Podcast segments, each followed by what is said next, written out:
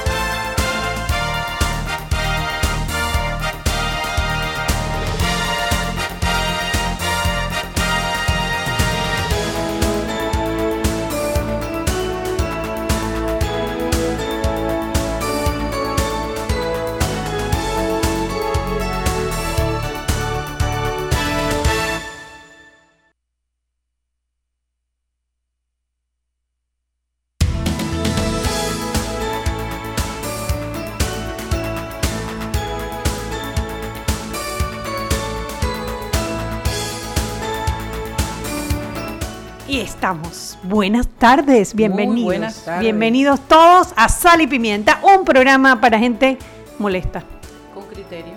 brava. Eh, triste. Hoy yo, tú sabes que yo voy a hablar de mi Frustrada. tristeza, frustrada, impotente. Yo voy a hablar de mi tristeza ahora porque hoy es cocinado. Ajá, Y hoy si vamos a no- cocinar. sí, sí, vamos a cocinar algo. Nada más que no se nos agrie la sopa, Mariela. No, no se nos va a agregar. Nada de gotitas amargas. Una catarsis porque de verdad que estoy. Hey, ¿cómo estás?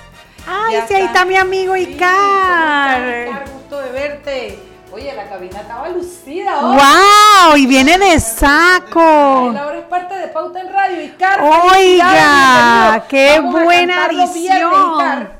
Denle en el cancionero viejo a Icar para que cante conmigo los viernes.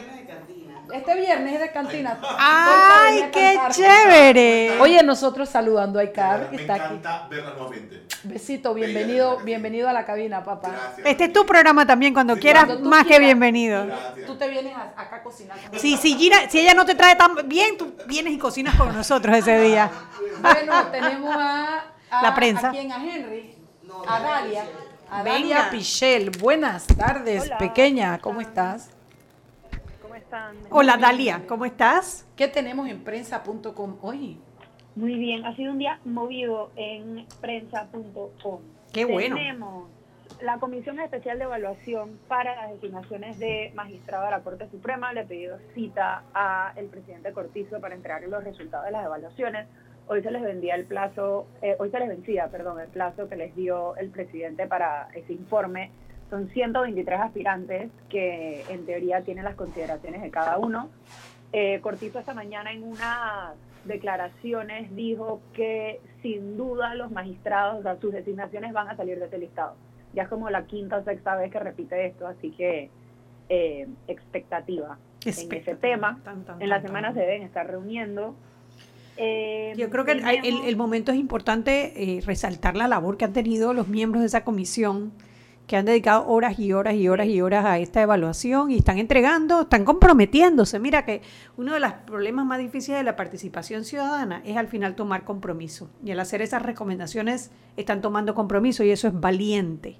Porque si, Sí. si, si, la, si sale mal la recomendación, cargan con el peso de la, de la, de la mala decisión. Y si sale bien, bueno, ojalá que salga bien porque todo el país depende de eso. Exacto. En temas de la Asamblea, finalmente se prohibió la propuesta que declararía Isla Bona área protegida. Eh, la Comisión de Población, Ambiente y Desarrollo eh, prohibió la propuesta que hizo la suplente de Gabriel Silva del Distrito 87, diputado por la libre postulación. eh, Walquilia, Walquilia Walquilia Chandler. Chandler, exacto. Que aquí la tuvimos Eh, explicándonos el proyecto.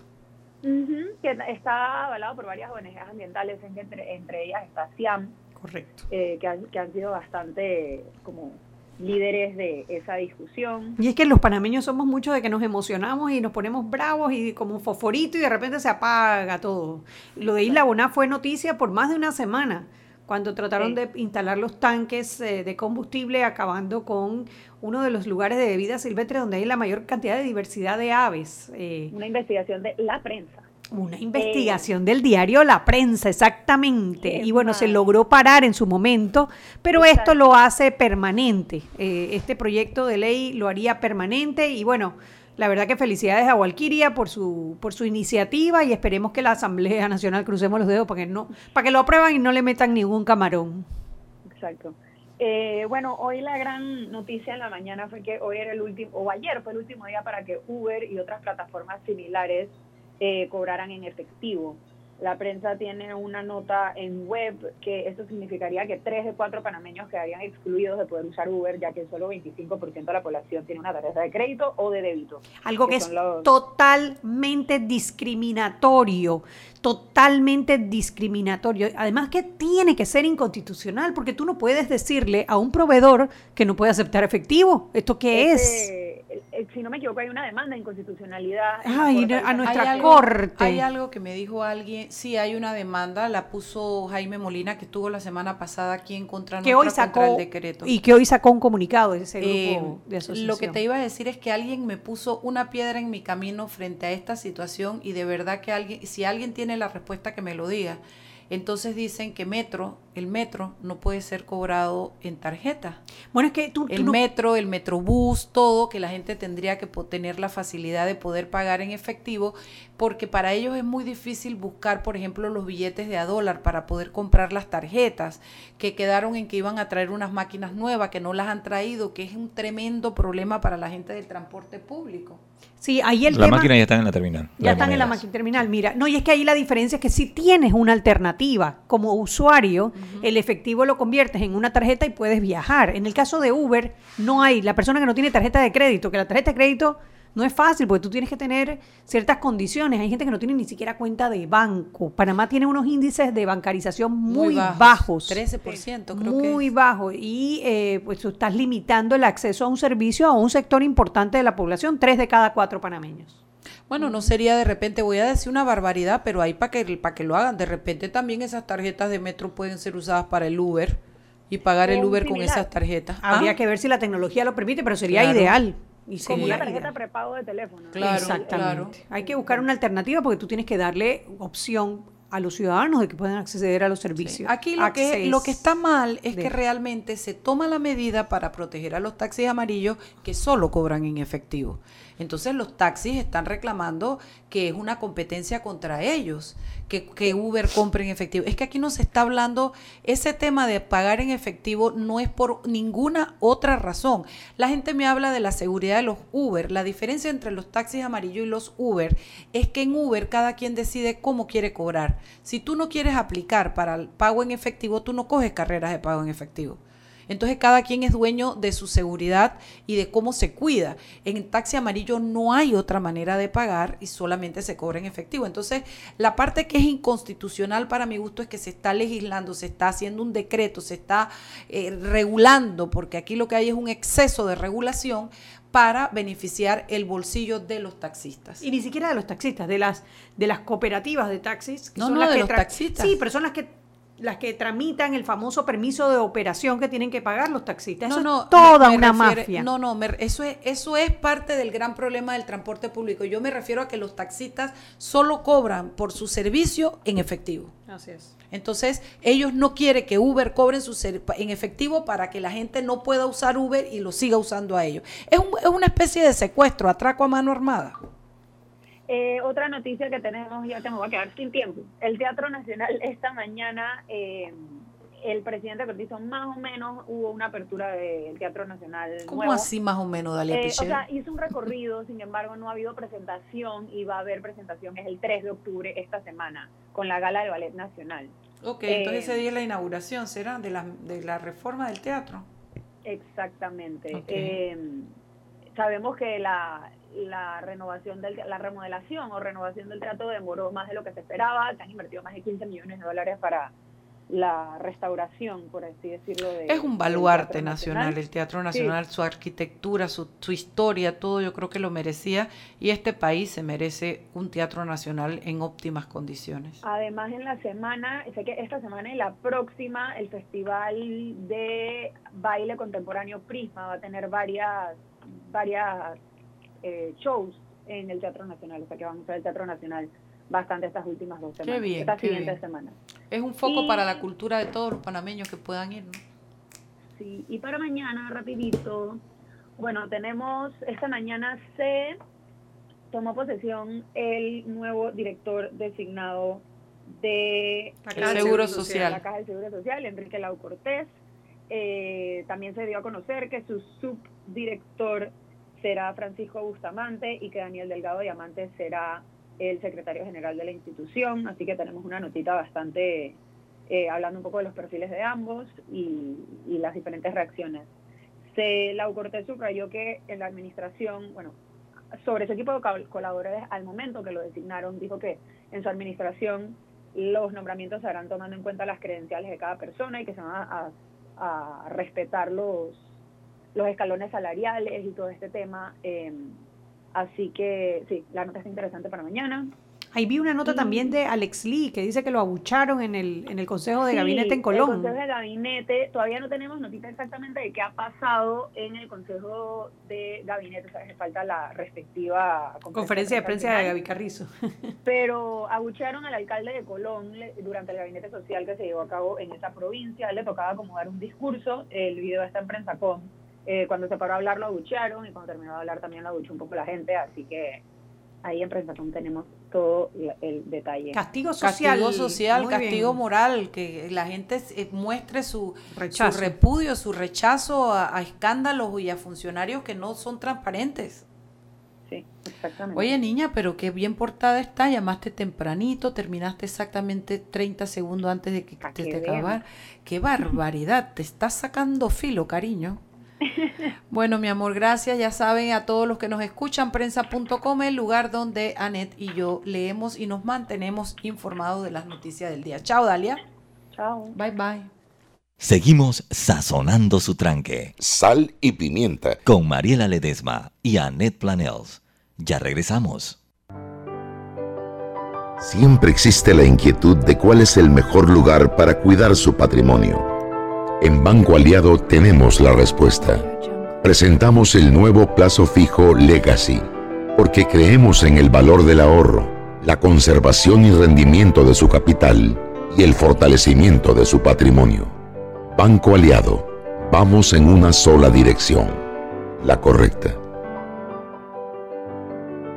Joven, ayúdeme. Me dijeron que por aquí hay un lugar donde puede encontrar sillas de rueda, andadera y eso. Casualmente vengo de ahí. La casa del médico es el lugar donde compro todo lo que necesito si de salud se trata. Y la gran mayoría de los médicos compramos ahí. Joven, ¿y cómo están los precios? Excelente, los precios justos y tienen también equipos para alquilar. La Casa del Médico, sillas de rueda de todo tipo y tamaño, andaderas, muletas, camas hospitalarias y todo lo que necesita el profesional de la salud para beneficio del paciente. Ubicados en Panamá, calle Justo Arsemena y en Chiriquí, Plaza Luar, local 1 a un costado del Hotel Ciudad de David. La Casa del Médico. Contáctanos al 207-6300 en Panamá o al 787-0028 en David y síguenos en nuestras redes sociales de Instagram y Facebook. Seguimos sazonando su tranque. Sal y pimienta. Con Mariela Ledesma y Annette Planels. Ya estamos de vuelta.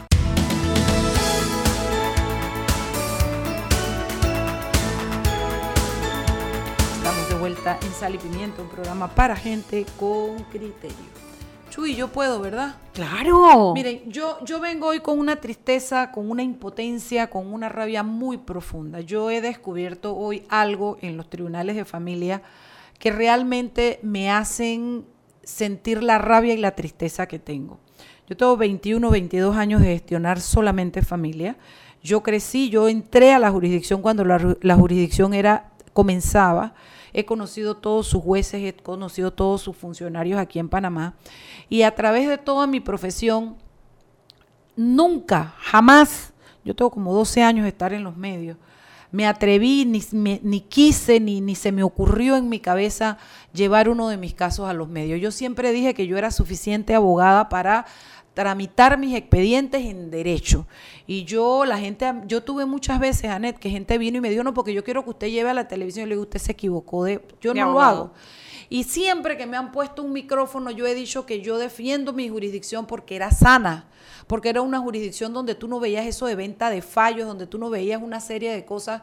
Tampoco, jamás en mi vida he llevado una queja. Yo he tenido quejas y he tenido sospechas de algunas cosas. Y has perdido casos en alguna ocasión. Por supuesto. Pero en derecho. En derecho. Y yo apelo y me va mejor o me va igual.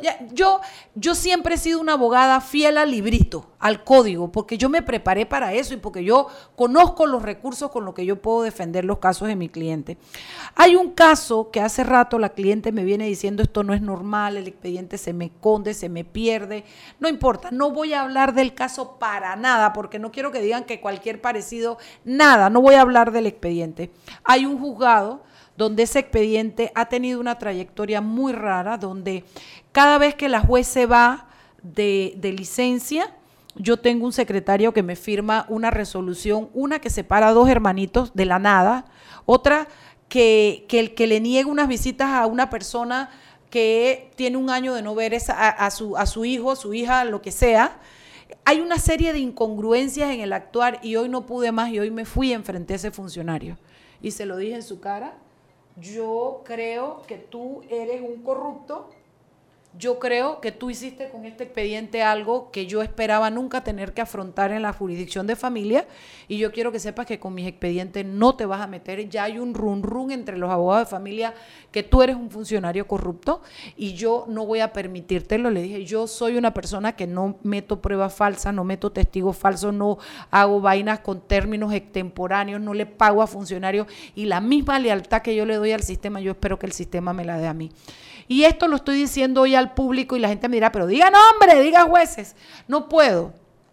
No puedo porque yo no tengo la prueba de la transferencia bancaria. Yo no puedo porque no tengo esa prueba de entrega del dinero. Yo tengo una sospecha fuerte. Y cuando vi al funcionario hoy a los ojos, lo corroboré a los ojos lo corroboré. Le dije, yo no me amenace. Yo no, yo no te he venido a amenazar. Yo vine a frentearte porque yo no hago esto afuera, yo no hablo mal de ti. Yo vine a decirte que a partir de hoy voy a jugar a tu, a tu ritmo en el sentido de que ya yo sé que me tengo que cuidar de él. Y esto lo digo porque por muchos años eh, yo me, yo me he visto atajando a la gente, a mis clientes y a otros abogados. No, no te metas en eso, a lo mejor fue esto. Hace menos de un mes otra abogada tuvo que poner una querella, su cliente puso una querella eh, penal una las querellas son penales, perdón, estoy un poquito ansiosa, eh, de un caso donde a través de un celular se pudo bajar toda una conversación donde hay constancias de que esta abogada en contubernio con una funcionaria del juzgado eh, planearon una sentencia y después resulta que en ese mismo juzgado, esta misma abogada tuvo otro caso con esta misma abogada que hizo la, que, que, hoy día está perjudicada por eso y lo mismo, habían 15, 20, 30 desacatos que tampoco se decidían y esto se llevó al Tribunal Superior de Familia, se le entregó a un magistrado, no hemos visto nada, ningún avance, yo no sé qué han hecho, yo no sé si esto, pero por, y quiero caer después en por qué la justicia anda como anda. Eh, yo creo que no ha pasado nada. Por supuesto que la investigación de la fiscalía tiene el celular de donde salió la documentación, toda la narrativa de la conversación. Ahí pasará algo y en su momento se sabrá el nombre de las personas que puedan estar involucradas, incluyendo los abogados. Eh, ¿Por qué no digo nombres y por qué no meto? Porque, pero sí quiero aclarar algo. La jurisdicción de familia tiene mucha gente buena, mucha gente capaz y buena. No han dañado la jurisdicción este par de funcionarios que están comenzando a hacer su negociado. creo que estamos a tiempo y creo que la jurisdicción debe tomar las riendas para tomar medidas y separar estos jueces, secretarios, estos binomios raros, estos funcionarios que por lo menos la jurisdicción se dé cuenta que se van a tomar medidas a estos runrunes que no son, que se quedan en run run porque nadie puede llevar una prueba de un cheque. Aquí hay gente que sale no culpable por los delitos que todo el mundo maneja. Pues así mismo les estoy hablando que funciona esto que les digo. Aquí hay funcionarios que todo el mundo dice y sabe y teme y presume y sospecha que reciben coimas, pero no pasa. Y yo les quiero decir algo. Si usted tiene una coima en, marítimo, si usted tiene un funcionario corrupto en civil, si usted tiene uno allá en el... Pero con los niños, con el sistema de justicia de familia de este país, no. lo podemos permitir. Tiemblo, porque un papá que es capaz de hacer eso, pagar para oh, que le cueste, oh, oh, que no es una persona que Aquí hay dos niños que han estado separados como hermanos de manera injustificada por un funcionario corrupto o dos. Yo no sé quiénes están adentro de eso. Yo no puedo ni, ni, ni decir ni no decir. Entonces, quería compartirles esto porque, porque esta frustración que yo tengo se va a comenzar a no por mí, por el resto de la jurisdicción, a decantar a los medios y a todo lo demás. No defiendo más la jurisdicción. Voy a defender funcionario por funcionario. El que es honesto, el que hace su trabajo, que hay muchos, hay unos jueces de larga data. Hay una juez especialmente que para mí es una juez que yo le tengo mucho respeto por su conocimiento, por su manera de fallar. Hay otra juez que yo creo que es muy seria también. Hay jueces, las jueces de, seccionales son todas mujeres alrededor, al final son todas mujeres. Hay jueces muy serias, hay jueces muy correctas, hay funcionarios, secretarios notificados, gente que está dedicada a su trabajo. Hay otros que a lo mejor son medios cobardes, pero no son corruptos, pero los menos, los poquititos están haciendo mucho daño para la jurisdicción de familia y yo creo que los abogados de familia vamos a tener que unirnos para hacer un movimiento y parar esto porque tú puedes corromper cualquier parte de la justicia, pero no esta. Y lo último que quiero decir, antes de ir al, al, ámbito penal, la abogada fue y llevó las pruebas arriba ante los magistrados de familia. Pero es que no se pueden manejar las, eh, tramitar las, las Porque no está el Tribunal de Integridad y Transparencia. Como la, Corte no tiene una institución para juzgar a sus propios funcionarios, alguien que diga usted esto lo hizo mal, investiguemos, separemos. No existe, no existe. Aquí la gente se gasta la plata viajando, pero no hay un tribunal de ética, de integridad que cuestione, que vigile el funcionamiento, uno. Y dos, como los funcionarios de abajo ven lo que pasa arriba ah, y me grabaron, me grabaron, y, y, la plata que sube y la plata que baja, ellos dirán si arriba lo hacen, ¿por qué no? Entonces, a este nivel estamos en la justicia y en lo que a mí respecta, yo vivo de esto, yo tramito familia y yo voy a dar hasta lo último que yo pueda por no permitir que esto pase en la jurisdicción de familia. Bueno, eh, me parece que es lo que hay que hacer cada vez que uno tiene un caso donde sospecha que hubo corrupción, en casos de, del, órgano judicial. Oye, aunque no queden en nada, presenten la, denuncia.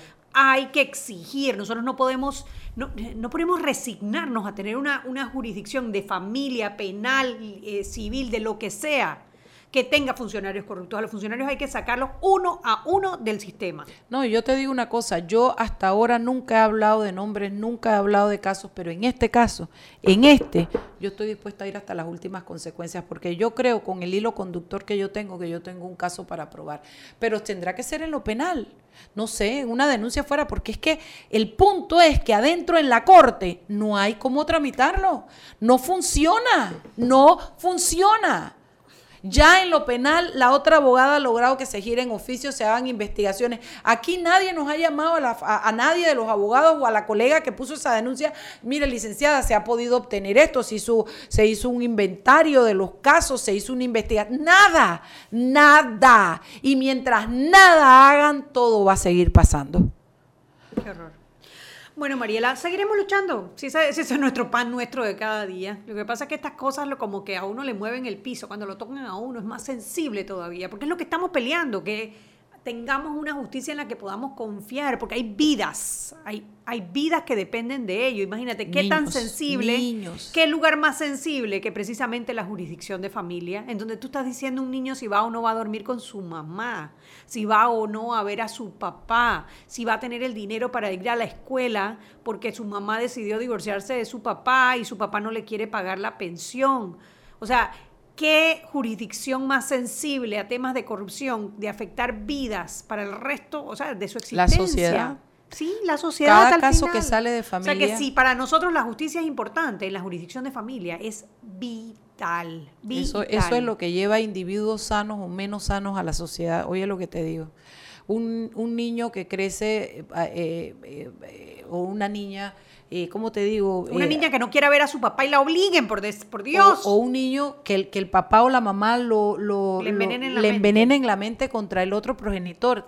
Es un ciudadano, es un ser humano que estás dañando para el resto de la vida. Después cuando están grandes y son asesinos, pandilleros, cuando no quieren a nadie, cuando no se comprometen, cuando tienen los hijos y no los mantienen, tú preguntas por qué. Pero sinceramente es eso. A mí me da un poco de pena porque me cogí todo el, el, el- el bloque. no, pero, yo creo que es muy importante. De hecho, o sea, y la de la lucha Corte nuestra. tiene que comenzar a trabajar en su institucionalidad. ¿Cómo puede llamarse a la justicia si la propia institución que la administra no es capaz ni siquiera de juzgar, investigar y sancionar a sus propios funcionarios que salgan del actuar debido del camino de la justicia? Eso yo quiero que alguien me lo, me lo responda. ¿Cómo puede la Corte no tener un organismo que, que esté encima de los jueces y pretender que los jueces van a ser buenos todos? Es que, y si usted eso le suma los escándalos que hay en la Corte, las cifras que usted oye mencionar en la Corte, los jueces, ahí están los casos, un millón ochocientos mil dólares es la sospecha de un, de un caso por el lado de acá. O sea, es, todo es plata, plata. Entonces, ¿cómo podemos seguir con esta farsa diciéndole al país que hay un sistema de justicia que funciona si no tenemos un organismo que sea capaz de juzgar, investigar y sancionar o votar a sus propios funcionarios? Y al, a- a- aducir que es por falta de presupuesto. No, hombre, no, tan hombre, no. irresponsable. Mientras que el otro está en- aquí tan de viaje. irresponsable. No, hombre, no, eso no, no, no, no, no. Porque ¿qué, qué puede un tribunal de integridad y transparencia? ¿Cuánto puede costar? ¿Cuántos funcionarios son? No, hombre, no, no sé. No tengo la menor idea, pero seguramente, no, o sea, menos que lo que se están gastando en viajes al año. Estoy segura, estoy segura, Net. Parqueen el avión por un año y paguen ese tribunal de integridad y transparencia, que lo demás va cayendo por añadidura. No, tampoco se hacen los, los, los concursos. Los concursos. Bueno, ya empezaron los Ya concursos. empezaron. De hecho, de hecho tengo invitada al programa a Margarita Centella, que Ah, es la, claro. la- la- la secretaria general de la carrera judicial, sí, que me ha estado mandando información sobre lo que están haciendo. Digo, van ahí van, ¿no? Poco a poco, poco a poco. Más poco a poco que más a más. Sí, pero yo la he visto a ella trabajar. Yo creo que es importante Yo que creo venga que y ella es una mujer seria. Yo Es conozco a Margarita. Pero es que eh, no se trata de Margarita. No es Margarita. No depende es de el Margarita. Sistema. Claro, claro. Es el sistema. Claro, claro. Pero bueno, la- la- lo bueno es que, bueno, Margarita se comprometió conmigo en el próximo viaje a Panamá, porque ella vive en, en Veragua, Santiago, no sé, eh, en que va a venir al programa y vamos a conversar sobre la carrera judicial y lo que se está haciendo, porque sí, por lo menos ellos están tratando de implementarla. Lo que hay que ver es el marco de tiempo. Esperemos que Nito Cortizo nombre dos magistradas, Tres. mujeres, tres, Ah. ojalá, pero dos mujeres mínimo, y dentro de las cuales hay mujeres que han luchado a lo interno de la institución para que se dé la carrera judicial. En manos de Nito está el futuro de la, Está el de la futuro de la justicia. Seis y media. Vámonos. Seguimos sazonando su tranque Sal y pimienta. con Mariela Ledesma y Annette Planels. Ya regresamos. Siempre existe la inquietud de cuál es el mejor lugar para cuidar su patrimonio. En Banco Aliado tenemos la respuesta. Presentamos el nuevo plazo fijo Legacy, porque creemos en el valor del ahorro, la conservación y rendimiento de su capital y el fortalecimiento de su patrimonio. Banco Aliado, vamos en una sola dirección, la correcta. Para que su local, servicio o producto se dé a conocer o incremente ganancias, anúnciese en Sal y Pimienta 391-7670-6671-3411. Si usted nos escucha, sus clientes también. Sal y Pimienta 391-7670-6671-3411. ¿Estás preocupado por la conducta de algún familiar o amigo? No me dice qué le pasa. Se encierra en su cuarto. Está apartado. Duerme todo el día. ¿Quieres aprender sobre prevención de suicidio? Acompáñanos al conversatorio Salud Mental y Suicidio Rompamos el Silencio. Cómo ayudar a tu ser querido en riesgo. Este jueves 10 de octubre a las 9 de la mañana en el gimnasio de la USMA. Aprendamos y acabemos con el estigma. Cuando alguien te diga que es imposible que lo logres, nosotros creemos en ti. Cuando sientes que los obstáculos te lo ponen difícil, nosotros creemos en ti. Y cuando vean que lo has logrado, Recuerda, nosotros siempre creeremos en ti, porque creemos que tú puedes avanzar. Pide un préstamo hipotecario para tu casa nueva con una tasa de interés estable y cómodas cuotas en el Banco Nacional de Panamá. Grande como tú. Seguimos sazonando su tranque. Sal y pimienta. Con Mariela Ledesma y Annette Planels. Ya estamos de vuelta. Y recuerden que en la casa del médico usted puede encontrar el glucómetro VivaCheck con un amplio rango de hematocrito de 0 a 70% capaz de evaluar recién nacidos, mujeres embarazadas, pacientes con anemia y otros. 900 memorias con fecha y hora, 5 segundos de tiempo de respuesta, puerto USB para transferencia de datos. Incluye 10 tiras de prueba. Glucómetro VivaCheck. De venta en la casa del médico Justo Arosemena y en David Chiriquí.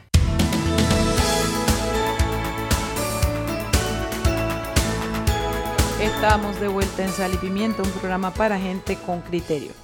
A ver, Anet, hemos querido hablar con usted. Vamos a hablar ahora de Perú, de lo que está pasando en Perú, por aquello de alguna coincidencia parecido o algo con él, lo que ocurre en Panamá es pura casualidad. Pero para que vean que en todos lados se cuecen habas. Mira, si, mire, si, si nosotros contamos esta historia sin contar los nombres y los países, de verdad, de verdad que uno podría Todos trasladarse y todo, o sea, todo lo que hicieron en Perú, no sé, yo me imagino las triquiñuelas que hubiesen hecho en la Asamblea Nacional exactamente para lo mismo.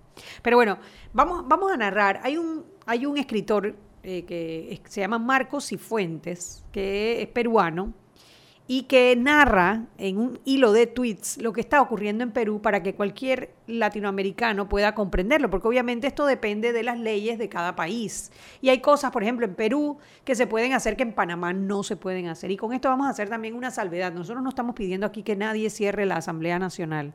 Nosotros lo que queremos hacer con esta lectura es que levantar las alarmas, porque precisamente lo que está ocurriendo en Perú es un golpe a la institucionalidad. No es un golpe de Estado porque lo están haciendo de acuerdo a las leyes y normas que, rigen ese país.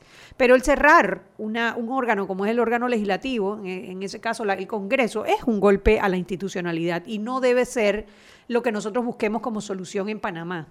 Pero el hecho de que la ciudadanía haya salido a apoyarlo en masa, las, las fuerzas de defensa en, en Perú, esta acción que cuando hoy leen el hilo de lo que está ocurriendo es totalmente justificado, eh, te hace ver cómo, cómo llevas un país a un extremo por evitar enfrentar la justicia. Y es lo que nosotros necesitaríamos evitar en Panamá.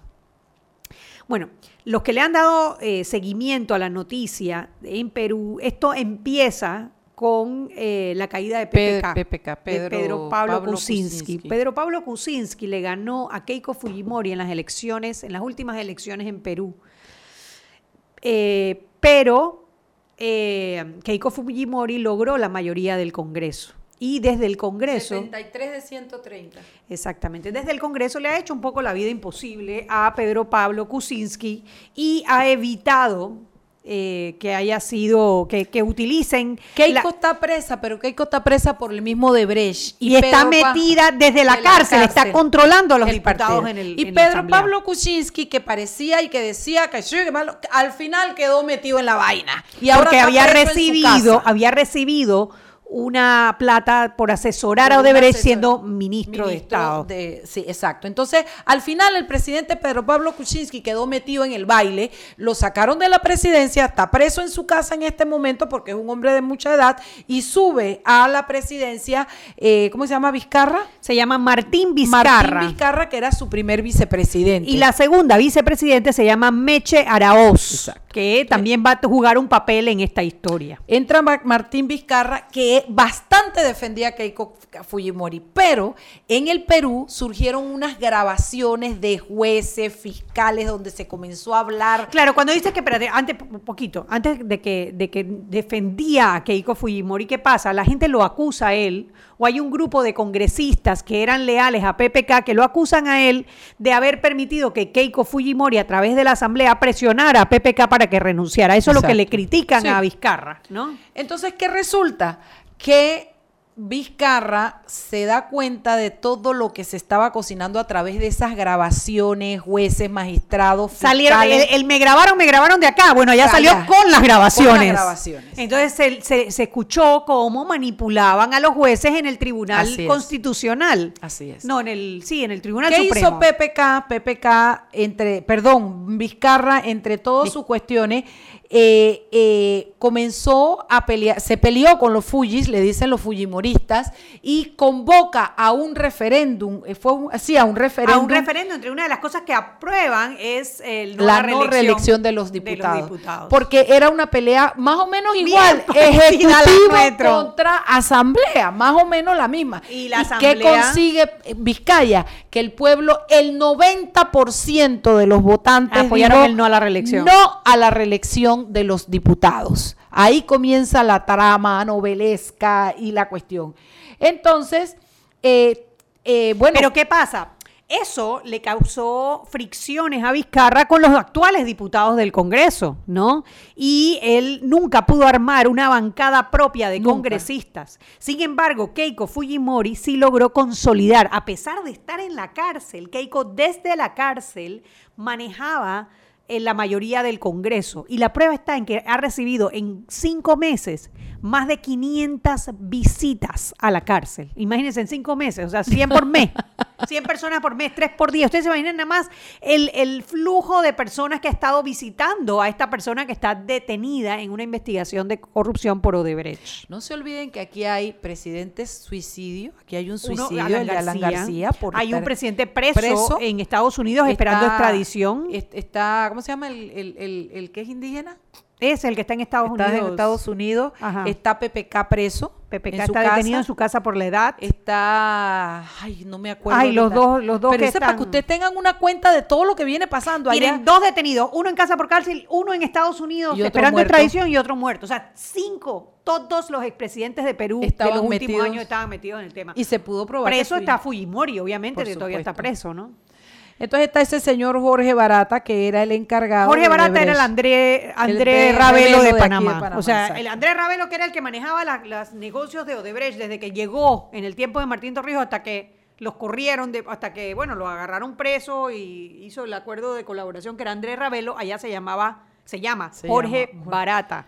Al y Jorge Barata, ¿qué pasó? Y ahí es donde entra la trama.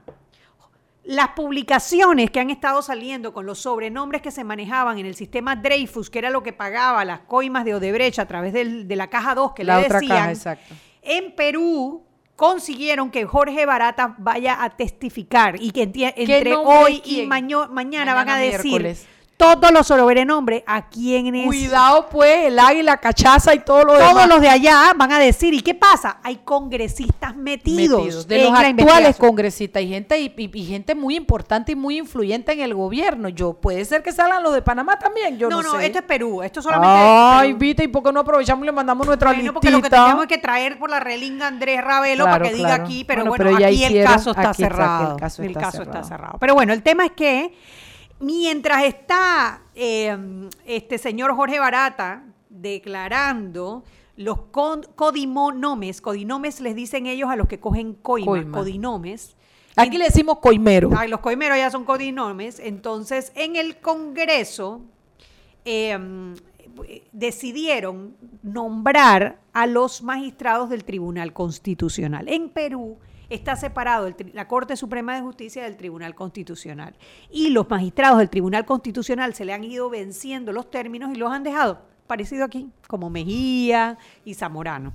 ¿Qué pasó? Ante lo que está ocurriendo, el Congreso decidió, no, vamos a nombrar a todos los magistrados del Tribunal con Constitucional. presa y con la posibilidad de que los recursos lleguen al, al Tribunal e- Por Constitucional. Esa es la finalidad que ellos buscan, tener control del tribunal y poder sacar a Keiko de la cárcel, ¿no? Entonces, lo que ocurrió ayer en el Congreso fue, o sea, como, como si fuese la final de Tom Clancy. Pero Vizca- Vizcarra les advirtió. Ah, les advirtió, le dijo, si, si ustedes, no renueven eso, el lunes yo disuelvo el Congreso. Y, lo hizo. Claro, ¿qué pasa? En, el, en la constitución de Perú, y acuérdense que esta constitución fue escrita por Alberto Fujimori.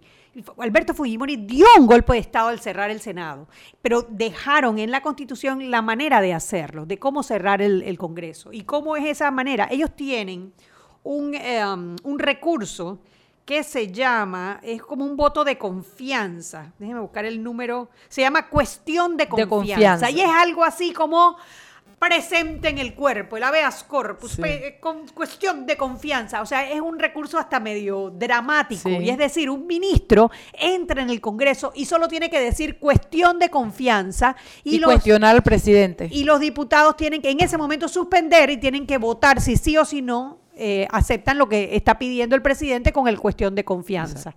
Si ellos niegan dos veces la cuestión de confianza, entonces el presidente tiene la oportunidad de, de disolver, Disolver el Congreso y, claro, perdón, llamar a elecciones en los cuatro meses siguientes. ¿Qué hicieron? Mientras... eh, primero, ¿qué pasa? Ellos tenían dos opciones. Votaban el eh, sí o no a la cuestión de confianza una vez que lo presentara uno de estos ministros. Esas eran las dos alternativas.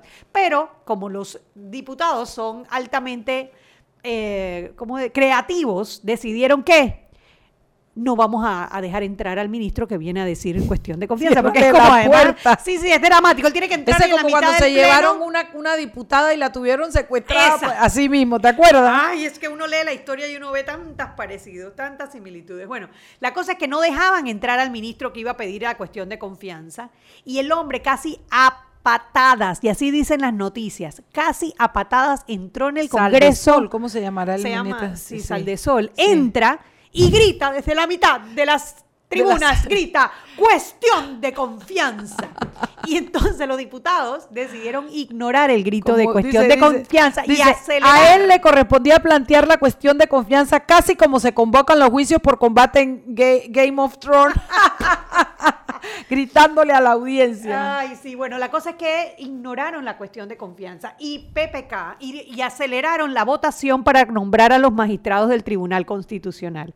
Pero miren ustedes la clase de sinvergüenzura. Todo esto está pasando simultáneo mientras están esperando que como no votaron por la cuestión de confianza, que, que Vizcarra cumpla su promesa y disuelva el Parlamento. Entonces lo que hicieron fue acelerar para nombrar rápidamente a los magistrados del Tribunal de Constitucional antes de que Vizcarra Gritara por segunda vez.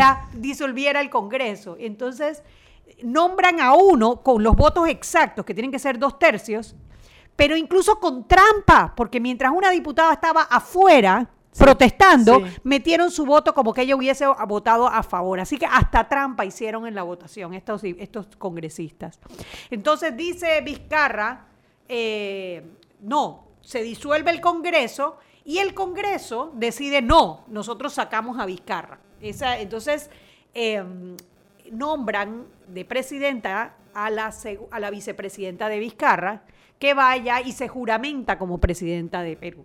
Entonces, claro, ahí tienes en este momento, en Una teoría, lucha de una lucha fuerte. de poderes del Ejecutivo y el Legislativo con dos presidentes. El presidente Vizcarra por el Ejecutivo y por el otro lado la mujer que, no- que leímos el nombre hace un rato, sí. como que, en que este jura momento por... hay dos presidentes en, en- en- en- en Bueno, Perú. exacto. el Entonces, que nombró el, el- el- el- el legislativo y el, y el constitucional, ¿no? El que fue elegido, bueno, porque subió porque PPK está preso. No, eso sí es un Game of Thrones de no, verdad. no, no, no, no, es, de verdad que uno lo lee y es, parece una película de terror. Entonces, eh, son las 6 y 45. Para vivir el final del cuento, van a tener que esperar el cambio. Seguimos sazonando su tranque. Sal y pimienta. Con Mariela Ledesma y Annette Planels. Ya regresamos. Siempre existe la inquietud de cuál es el mejor lugar para cuidar su patrimonio.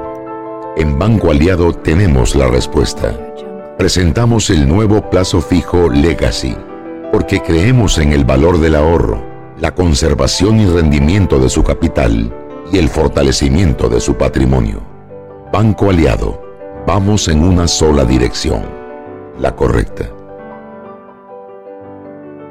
Joven, ayúdeme. Me dijeron que por aquí hay un lugar donde puede encontrar sillas de rueda, andadera y eso. Casualmente vengo de ahí. La casa del médico es el lugar donde compro todo lo que necesito si de salud se trata. Y la gran mayoría de los médicos compramos ahí. Joven, ¿y cómo están los precios? Excelente, los precios justos y tienen también equipos para alquilar. La casa del médico, sillas de rueda de todo tipo y tamaño, andaderas, muletas, camas hospitalarias y todo lo que necesita el profesional de la salud para beneficio del paciente. Ubicados en Panamá, calle Justo Orsemena y en Chiriquí, Plaza Luar, local 1 a un costado del Hotel Ciudad de David, la casa del médico. Contáctanos al 207-6300 en Panamá o al 787-0028 en David y síguenos en nuestras redes sociales de Instagram y Facebook.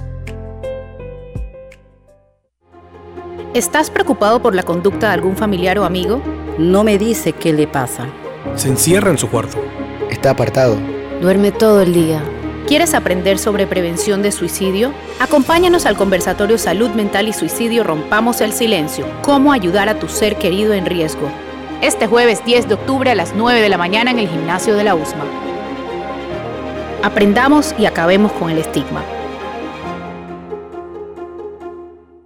Seguimos sazonando su tranque. Sal y pimienta. Con Mariela Ledesma y Annette Planels. Ya estamos de vuelta. Sal y pimienta. Un programa para gente con criterio un poco novelesca el día de hoy. Ay, pero es que es una novela lo que está pasando en Perú. Por favor. Bueno, Solo que aquí no hemos encontrado un narrador eh, Ay. literario que cuente el cuento de nosotros cómo está pasando acá, pero eso de búsquelo, Marcos cuestión de confianza, le metieron el pie, le cerraron la puerta, le taparon la boca y el tipo Alteraron la votación No, mientras no, no, el presidente estaba nombrando. Bueno, una novela. Estamos una aquí novela. narrando lo que está ocurriendo en Perú porque la verdad que es digno de la mejor novela de Tom Clancy. Y eh, habíamos quedado en que había dos presidentes. Una se llama Meche Arauz, que es eh, la vicepresidenta que fue nombrada por el Congreso presidente. Es que sí, exacto. ¿Ella vivía allá? Vivía en México. Y el otro que es Martín Vizcarra, que es el presidente del Ejecutivo. Entonces, como hay este enfrentamiento, le toca ahora al propio Tribunal Constitucional, que fue el, el que fue precisamente Nombrado el- por los legisladores. Exacto, el que tiene que salir a decir quién tiene la razón constitucional. Pero Sí, es que Martín ¿quiénes, Vizcarra. pero ¿quiénes se pronuncian? ¿Los que estaban hasta ahora o los que nombraron es los que, legisladores? claro, porque los legisladores en el, en el Claro. interín nombraron gente. Claro. Pero bueno, la noticia cuál es. Ante toda esta situación, el pueblo peruano salió a la calle en masa y las, las vistas son Igualito que aquí en Panamá. increíbles.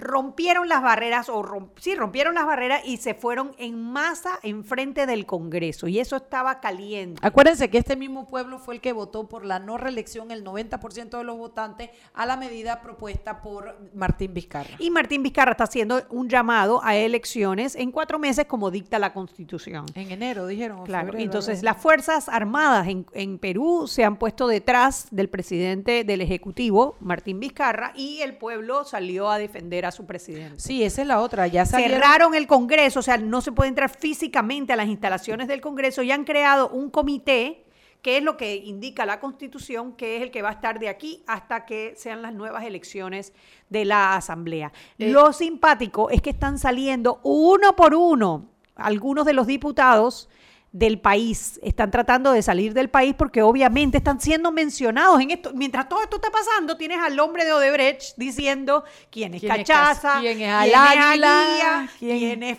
Ford, digo, Todo. Explorer, quién es Canario, Periquito, etcétera, etcétera, pero claro, con sus sobrenombres allá allá. De, de cuestión.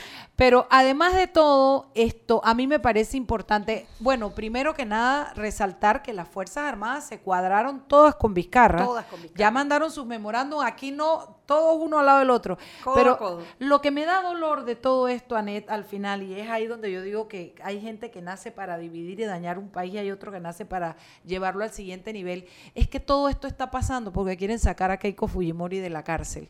Porque un esfuerzo de algunos peruanos logró ponerla en la cárcel. Cualquier parecido es pura coincidencia.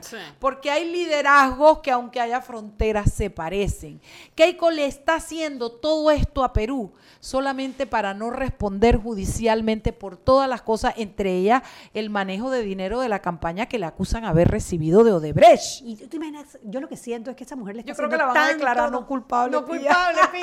Bueno, no sé, porque yo veo a Vizcarra muy, Muy decidido. decidido, muy y tú sabes qué, muy valiente, porque él se la está jugando, él se la está jugando, se la está jugando detrás de una, de una decisión de acabar con la corrupción en Perú. Ojalá nuestros amigos peruanos, nuestros hermanos peruanos encuentren logren un camino que no sea La de- violencia. sí, la violencia.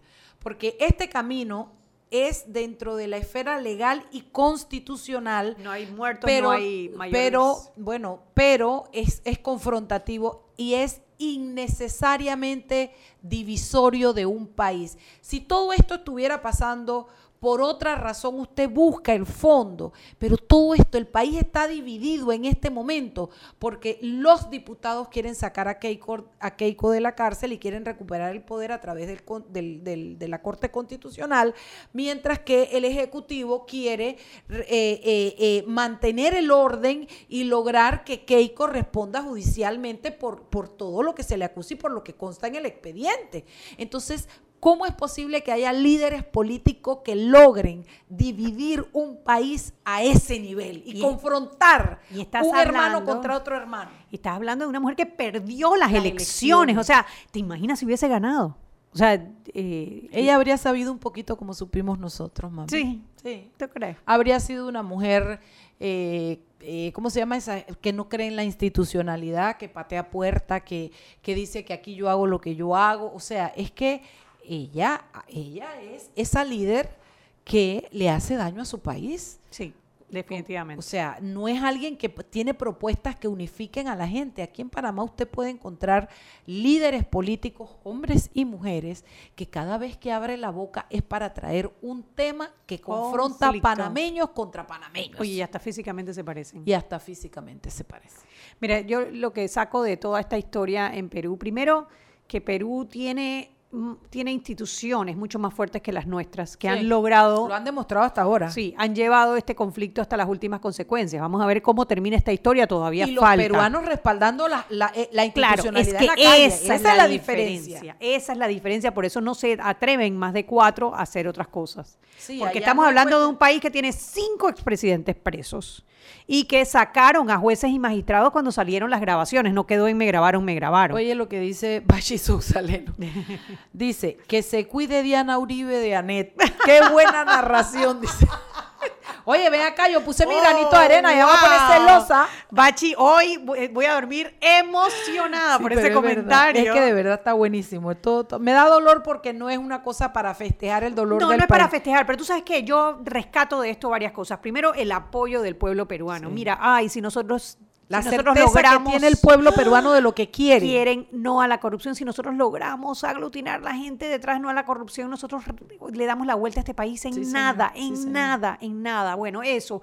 Otro, un presidente que se atreva, caraste, porque este presidente demostró valor, porque se está enfrentando al Congreso. O sea, si a él le sale mal esta jugada, el que va para la cárcel es él. Yo creo que todo el mundo tiene que estar claro con eso. O sea, él se la está jugando el todo por el todo. Él mismo dijo, adelantemos las elecciones. O sea, él, cortó, él quería cortar su propio mandato en pro de Perú y eso también hay que aplaudirlo. Con el conocimiento de que los diputados que están ahora no se pueden reelegir. Otra institución que también sacó la cara por, por, esta situación fue la Defensoría del Pueblo Ay, en por Perú. Dios, ¿por qué tocas eso a las 6.54? Porque es una llaga. Estamos perdiendo nuestras instituciones porque allá se pronunció y dijo que lo que estaba haciendo el presidente Vizcarra era constitucional los guardianes de, las, de los derechos humanos en Perú, que es la Defensoría del Pueblo, otra institución que hemos perdido en Panamá. Y eh, lo otro, el, hecho de que el primer ministro, que es el de Sole Este, y los ministros se pararon alrededor de su presidente. cuestión de confianza. Cuestión de confianza. Y han puesto a trabajar los aparatos legales para lograr consolidar un poder y erradicar la corrupción. Los jueces en Perú, los fiscales en Perú que han logrado avanzar la investigación de Odebrecht hasta tener cinco presidentes, expresidentes presos.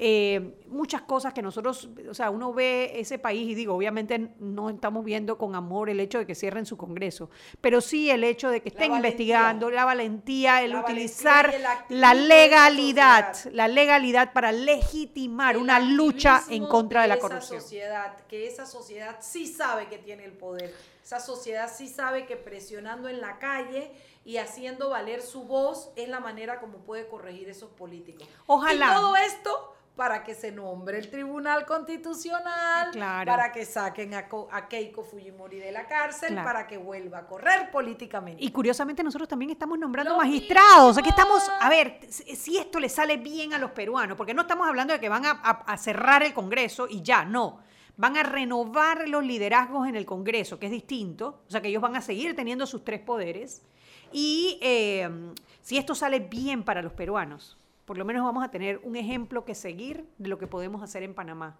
Rescatar nuestras instituciones, investigar los casos de corrupción, caiga quien caiga.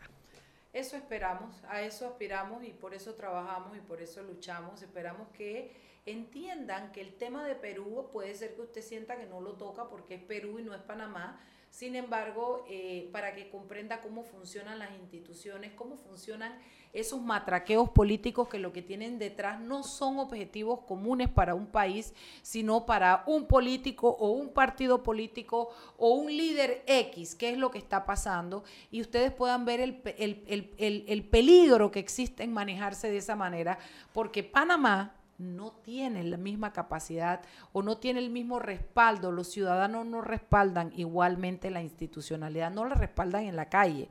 bueno, porque quizás no hemos visto cómo mm. lograrlo, pero si los, peruanos trazan un camino. A eso es a lo que me refiero. Nosotros podemos. Que hasta ahora nosotros no lo hemos hecho y usted lo que sí puede ver es que si eso se da, todo lo que puede pasar, como está pasando en Perú. Por eso tenemos la esperanza de que termine bien, de que La, institucionalidad gane y que el país vuelva a su Que elijan a sus diputados nuevamente y que vuelvan a conformar un Congreso, pero un Congreso de, con personas que realmente estén comprometidos con el país y no con sus bolsillos. por qué ustedes creen que no quieren que pase eso? Primero porque los que no se, los políticos de siempre allá y aquí y en, en, en quieren reelegirse porque muchos viven de la teta, no saben hacer otra cosa que no sea ser diputados.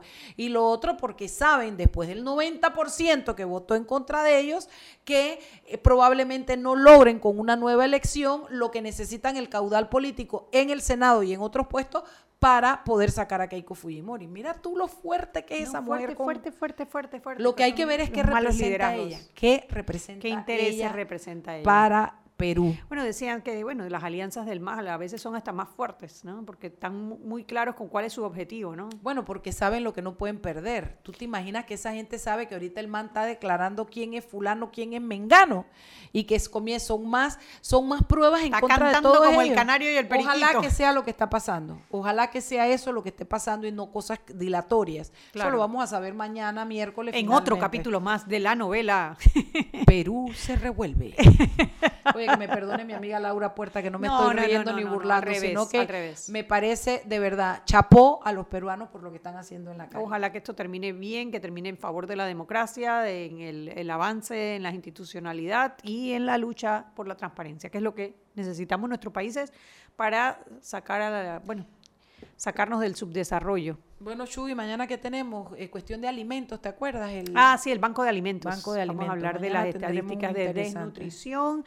Les daremos un update del caso Perú porque seguramente hoy y mañana sale todavía sale mucha más información sobre el tema. Ese Tribunal Constitucional se tiene que estar pronunciando pronto. Eh, curiosamente no ha habido una reacción internacional. La OEA nada más mencionó como que que bueno que ellos van a esperar el dictamen del Tribunal de Constitucional antes de eh, eh, de dar alguna algún tipo de declaración a favor o en contra de Martín Vizcarra o de, eh, vamos a la otra, Meche Arauz.